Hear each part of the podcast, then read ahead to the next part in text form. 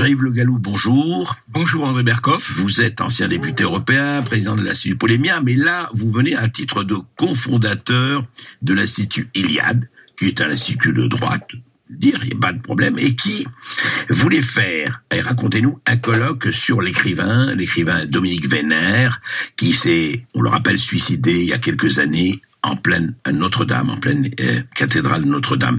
Alors, de quoi s'agissait-il et qu'est-ce qui s'est passé? Alors, euh, d'abord, euh, l'Institut Iliade, au fond, est une, un think tank civilisationnel.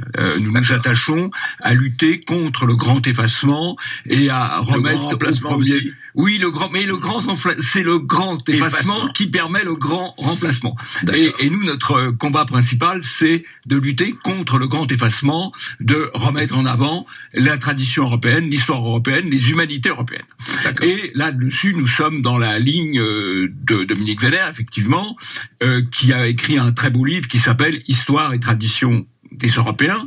Et à l'occasion du dixième anniversaire de sa mort, nous avions prévu un colloque euh, d'hommage et euh, de réflexion euh, un colloque, pas une marche, pas une manifestation. Un colloque dans un lieu euh, privé euh, au pavillon Wagram, avenue Wagram à Paris, absolument pas, Donc, voilà. pas en extérieur. Un colloque, mur, etc. réunition des intellectuels ouais, pour évoquer un certain nombre d'aspects de l'œuvre écrite des essais de Dominique Vénère qui, je rappelle, a quand même eu un prix de, de l'Académie française au cours de Bien sa sûr. carrière euh, d'écrivain et d'essayiste. Donc, Claude de Mur, vous attendiez à peu près combien de personnes euh, Nous attendions 250 à 300 personnes. C'est un petit colloque par rapport à celui que nous avions fait euh, au mois d'avril et pour lequel nous avions reçu 1400 personnes à la Maison de la Chimie. Alors, alors, on annonce. Alors, qu'est-ce qui s'est passé? On vous dit ah non non, euh, pouvez pas. Qu'est-ce qui s'est passé Alors, qu'est-ce qui se passe? Euh, Le colloque a lieu le 21 mai, qui correspond à la date euh, anniversaire de la mort de Dominique C'était donc ça devait se tenir lieu hier, Ça devait Euh, se pardon, tenir- enfin, le sommes- dernier dimanche, là, le, dimanche, dernier. Il y a, il y a trois jours. Et euh, Monsieur Bousquet, le directeur de la nouvelle librairie, qui n'est pas euh, au demeurant organisateur du colloque, l'éditeur. François Bousquet, Oui. reçoit à 15h30 le samedi, à 15h30 Et la le veille samedi, du, du colloque. la veille, Oui. euh, euh, une information de la préfecture de police comme quoi le colloque est interdit. Euh, notons que la notification est indue puisqu'elle n'est pas faite à la personne compétente au sens juridique Qui est euh, l'Institut Iliade. qui est l'Institut Iliade, qui est l'organisateur du colloque. D'accord. Et donc, nous avons deux heures malgré tout pour déposer très, très rapidement euh, un référé, euh, un référé de liberté auprès du tribunal administratif de Paris, ce que nous faisons, mais nous n'avons pas de réponse. Et euh, lors de la réunion du colloque, donc le dimanche à Oui. 14h30, il y a un cordon euh, de policiers euh, qui, de Wagram. qui est avenue de Wagram. Ils ont sans doute rien d'autre à faire. Il n'y a pas de problème à Paris, vous le savez.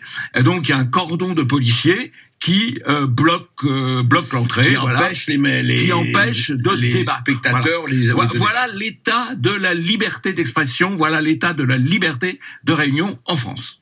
Alors attendez, Jean-Yves Le Gallou, oui, ça paraît quand même hallucinant parce que une manifestation, ça se discute et encore, mais un colloque euh, dans un endroit fermé, clos de mur, etc., avec 250 personnes. Alors, quelles raisons ils ont donné là Alors, euh, ils évoquent deux raisons. Oui. Euh, D'abord, ils reviennent sur le passé de Dominique Vénère, qui effectivement a été condamné à de la prison au moment de l'Algérie française, c'est-à-dire il y a 60 ans, euh, fait pour lesquels il a été, comme tout le monde, amnistié, en 1960. Oui, il y a eu un non-lieu. Je, rappelle au passage que M. Chirac, à juste titre, avait fait grand croix de la Légion d'honneur le commandant de Noix de Saint-Marc, qui avait été condamné à l'époque non pas à euh, 10 mois de prison, mais à 10 ans de réclusion Donc- euh, criminelle. donc c'est un passé qui ne tient pas. Oui. D'autant plus Ensuite. que ce dont nous allions parler n'était absolument pas ce passé activiste, euh, mais tout simplement Non, mais de les- son œuvre littéraire euh, qu'il a écrit Non, à des années 1970 aux années euh, 2010. Donc, D'accord. Rien Non, mais revenons Premier alors, argument, raison, deuxième argument, Oui. le deuxième argument qui est essentiel.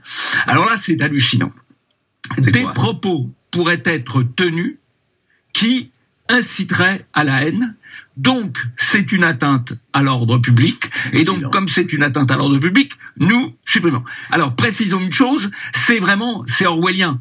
On vous soupçonne oui, c'est ça. de Avant que ce soit tenu, vous, vous, pourriez tenir tel ou tel propos, donc on interdit. Je précise au passage qu'aucun des intervenants prévus n'a jamais été condamné euh, au titre de loi Pleven, puisqu'en l'occurrence, non mais Jean-Yves Le c'est même pas de dire ça. Attendez, le problème grave, le scandale, c'est que vous n'avez pas tenu. C'est avant que ça se tienne. Absolument. On pourrait avoir, vous avez le soupçon que vous pourriez tenir des propos haineux, donc vous interdit. Absolument. C'est, On euh, passe de la présomption d'innocence à la présomption de culpabilité.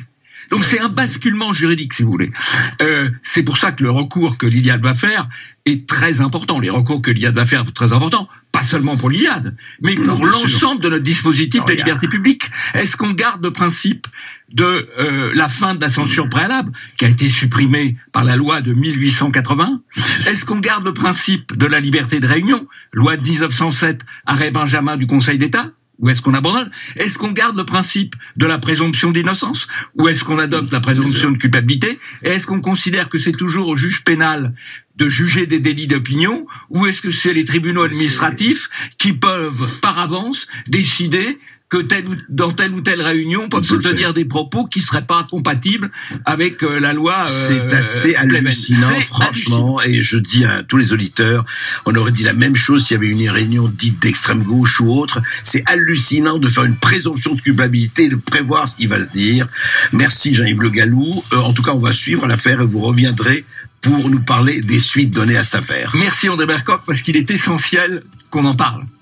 On en parlera et on continue.